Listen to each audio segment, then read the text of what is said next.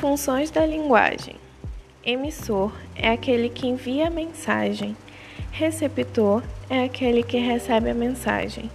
Mensagem é o conteúdo das informações. Canal de comunicação é o meio pelo qual a mensagem é transmitida. Código é a língua portuguesa. Contexto é o objetivo ou a situação a que a mensagem se refere. Função referencial: informar. Ela é direta, objetiva, tem um sentido denotativo. Exemplo: jornal, reportagem, texto científico.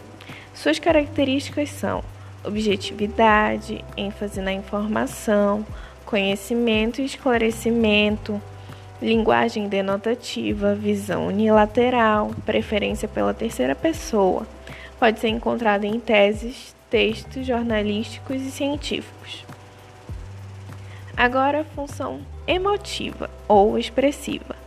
Trazer a informação com ênfase no emissor. Exemplo: diário, blog, vlog. Subjetividade, predomínio da primeira pessoa, visão intimista, unilateralidade, preocupação com o eu, opiniões e relatos pessoais.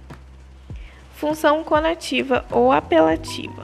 Busca-se envolver o receptor com o conteúdo transmitido, levando-o a adotar este ou aquele comportamento. Exemplo disso, a propaganda.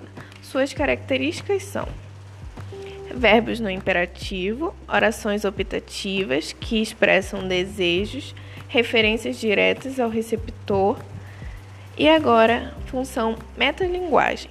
Ela tem o ênfase no código quando a linguagem se volta sobre si mesma, transformando-se em seu próprio referente.